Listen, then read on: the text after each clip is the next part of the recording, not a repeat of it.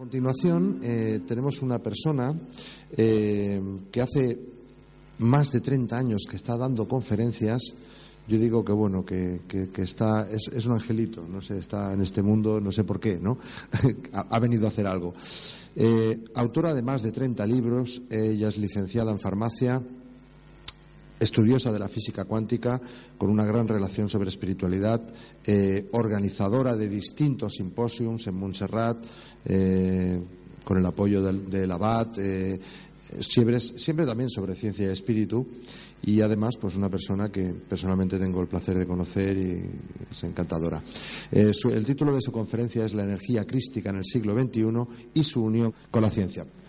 Con todos ustedes, Ana Ferrer.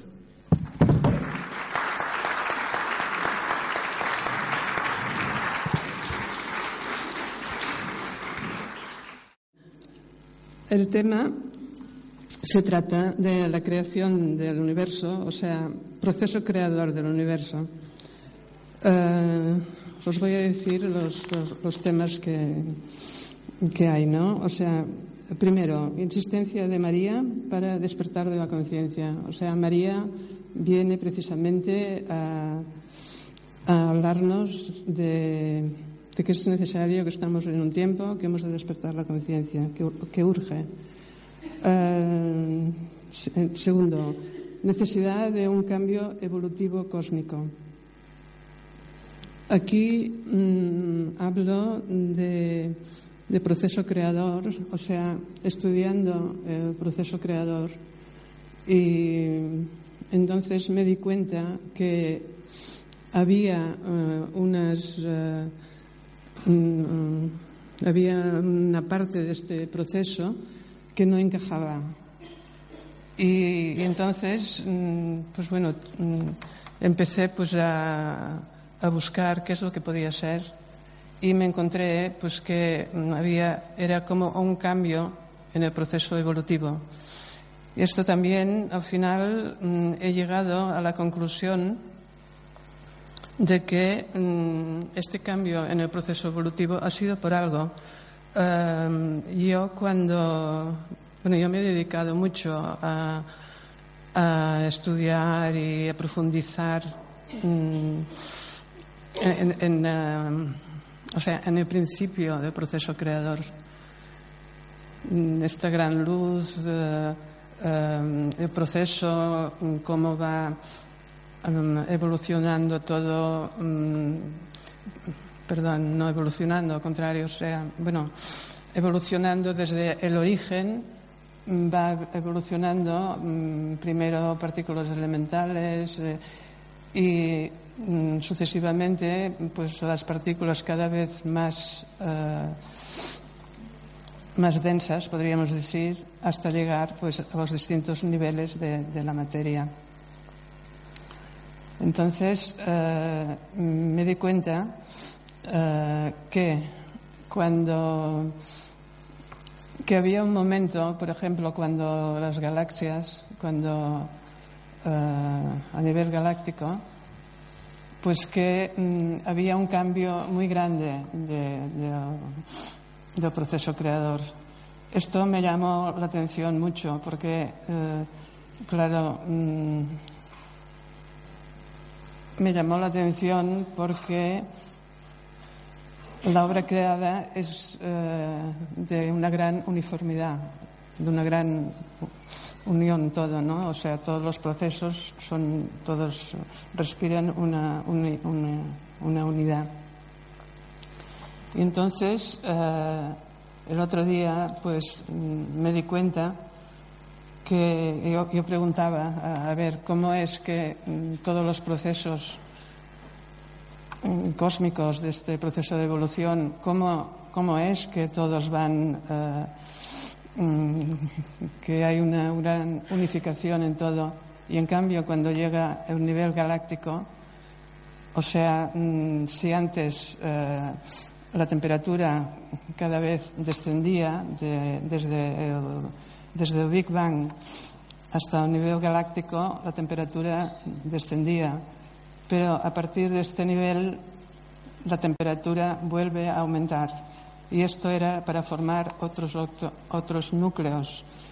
Los primeros que salían, nacían recién del proceso mm, de, de un nivel nuclear, estos no podían, cuando llegaban a un nivel atómico, no podían pues ya continuar, quedaban estancados todas las partículas elementales dentro y quedaban pues en este nivel pues eh, superior de evolución. En cambio, eh, cuando llegaba a nivel galáctico, pues eh, la, la, temperatura, pues entonces mm, volvía a aumentar mucho para formar núcleos eh, nuevos núcleos, ¿no?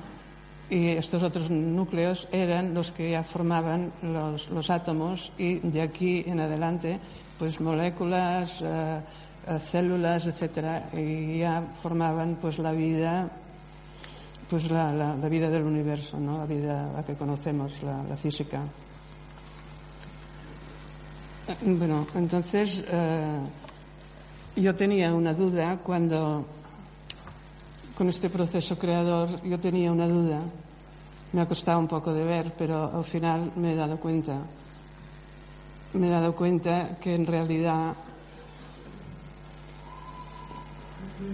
bueno, es que esto se parece, o sea, mmm, tiene que ver, o sea, mi duda era que tiene mucho que ver con uh, lo que dicen los científicos de de la teoría cuántica y la teoría de la relatividad. O sea, en el fondo, pues es eh, encontrar la explicación de por qué Dios ha hecho, pues, mm, ha hecho este salto uh, para que uh, para que haya, pues, diferentes niveles de, de, de energía, para diferentes niveles, pues, de vida, etcétera. Bueno, mmm, esto solamente mmm, es como un apunte que, que hago porque, claro, um, resulta que se ha hablado mucho de, este nivel, ¿no? Y se ha hablado mucho. Bueno, sabemos que los científicos con con esto de la cuántica y de la relatividad, pues, pues no, no encaja. Esto lo ven claro los científicos. Pero como, o sea, mmm, al estar la ciencia separada de la religión, bueno, separada eh, normalmente, ¿no? O sea, es bastante frecuente, ¿no? Entonces, claro, mm, la obra divina eh, se caracteriza por una unidad mm, impresionante. Y claro, si la unidad mm, tiene que ver con la, con la ciencia y con la religión. Entonces nos encontramos que estas dos eh, materias eh, por separado pues, eh, pues no nos dicen mucho, hay contradicciones, ¿no? En cambio, cuando se juntan estas dos materias, llegamos a un concepto de universo fabuloso. Eh, yo eh, dirijo mucho mi atención hacia el inicio del proceso creador y cuando consideramos la religión junto con la ciencia, es cuando llegas uh, no sé, a algo impresionante. Esto lo quería comentar porque, mm, porque la, o sea, la religión está, por esta separación que hay entre religión y ciencia, ¿no? Tanto por un lado como por otro. Y cada una, pues, mm, llegaríamos a, llegaríamos a conceptos muy maravillosos si lo juntáramos. Por ejemplo, si juntamos la, la ciencia con la religión. O sea, la ciencia nos puede ayudar a tener un, concepto de Dios maravilloso, un concepto de Dios, pero más allá de, mm, un nivel personal de tres personas, un concepto de Dios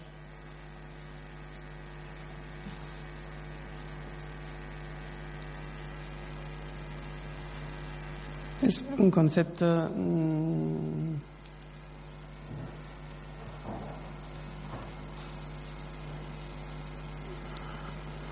bueno, de Dios infinito, de Dios amor. O sea, un concepto que, que, te llena. Yo recuerdo cuando, cuando era pequeña, bueno, cuando iba a colegio, por ejemplo, el Dios este de la Trinidad, pues a mí no me entraba. Imaginaba que tenía tres personas. Me decían que, que bueno, que,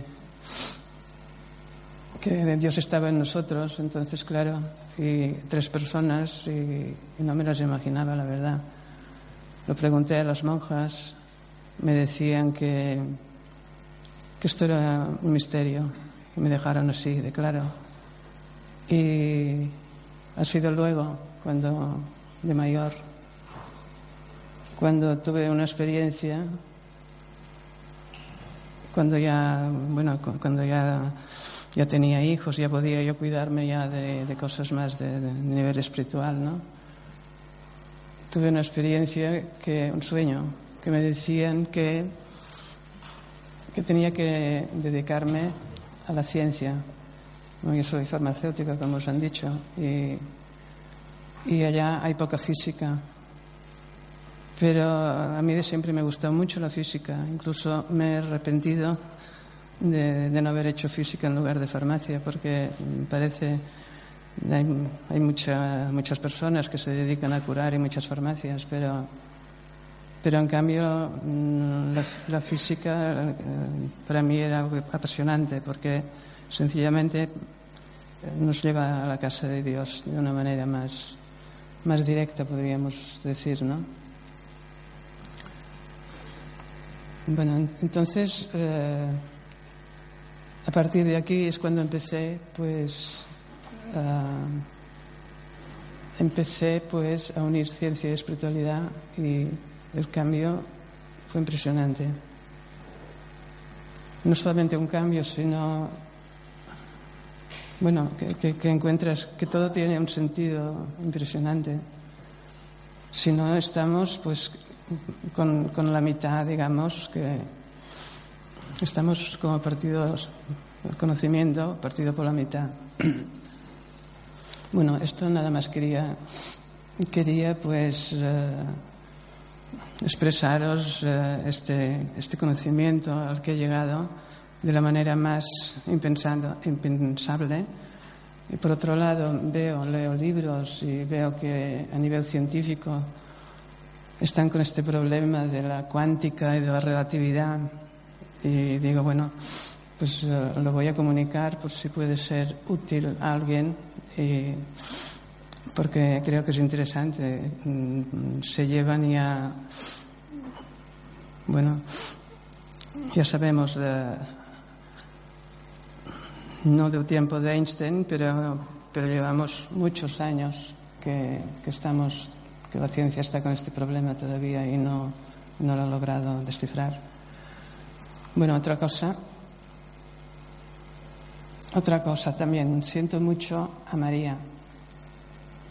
Lo siento precisamente porque mm, está deseando hablar, está deseando que sea conocida, pero está deseando, uh, está, mm, viene con, el deseo de unir ciencia y religión. O sea, estamos en el, en el, mismo, en el mismo camino. O sea, por otro lado, me están dando esta misma, esta misma idea que se ha de trabajar esto. Que de esta manera, estando separados, no podemos hacer nada. divide y vencerás, nos dicen. Bueno, el enemigo no lo dice esto. Bueno, entonces, a, ver, mm, más que nada, mi tema de hoy será el de la Sabana Santa. La Sabana Santa, eh, pobre tan, tan abandonada que la tenemos desde el año de 88, que es cuando hubo la famosa mm, prueba de radiocarbono ha sido el fracaso más grande de la historia cuando hubo, bueno, de la historia de la religión, incluso de la humana también, ¿no? porque nos dejamos perder una ocasión impresionante de, de un adelanto en la humanidad. Esto han escrito algunos científicos ya. Um, os quiero decir que en Estados Unidos, pues eh, se está trabajando para, para la Sabana Santa. Y vemos que verdaderamente mm, aquí no nos ha llegado, que yo sepa, ¿eh? supongo habrá llegado pues a alguien mm, los libros de hay varios científicos allá de los cuales yo he pedido mm, pues, a, ver que me pasen algún libro también para traducirlo aquí, ¿no? Eh, yo tengo una amiga en Estados Unidos y una amiga pues que está muy mm, muy en, forma espiritual, ¿no? Muy, eh, tiene mucha amistad con un con un científico que además es el investigador, doctor Wanger, que es, es, un investigador también, ha hecho muchos descubrimientos y tal. Y, bueno, me ha dicho que allá, bueno, allá se ha descubierto muchas cosas en ese tiempo. Aquí no, no nos ha llegado gran cosa, pero se ve que se han hecho muchos descubrimientos. Uh, sabemos ya que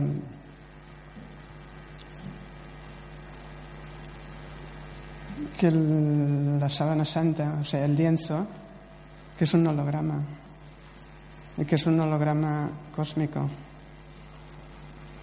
Y de ser, eh, de ser pues eh, un trozo de, tela que no servía para nada, según decían los eh, estos de la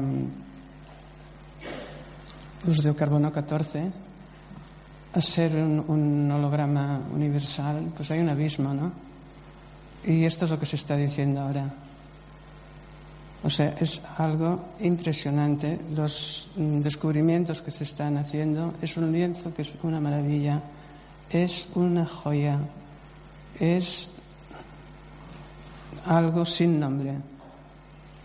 Y aquí estamos, pues, sin saber nada, una gran mayoría de gente. Ya cuando, cuando hubo de la Sábana Santa, hubo un, un movimiento tan tremendo que parece, parece imposible. Yo todavía tengo en recuerdo las palabras del cardenal eh, Anastasio cuando decía que era falsa.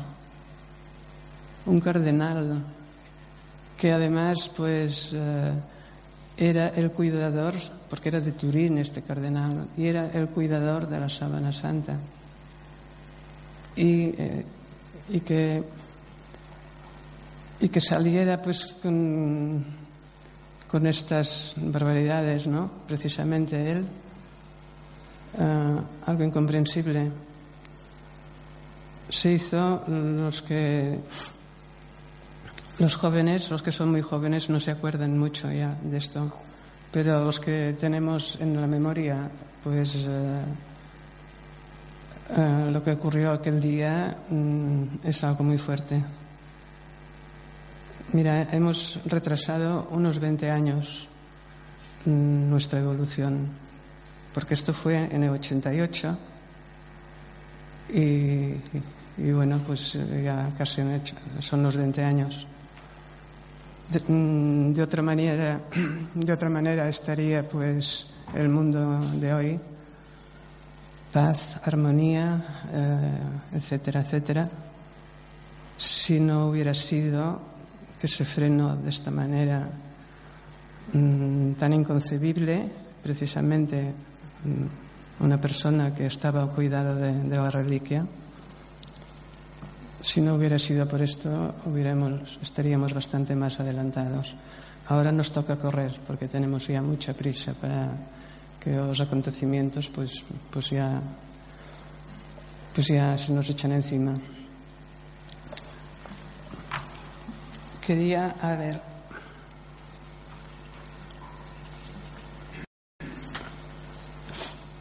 a María eh, la, siento mucho su vibración, su, presencia, su que quiere hablar, ¿no? Y para despertar de la conciencia, es lo que ella la preocupa, que estamos ya en unos tiempos ya muy uh, finales y uh, corre ya prisa la, el despertar de conciencia. Hay muchísima gente, muchísimos millones de personas que, están que no quieren saber nada. María, ante esta divergencia,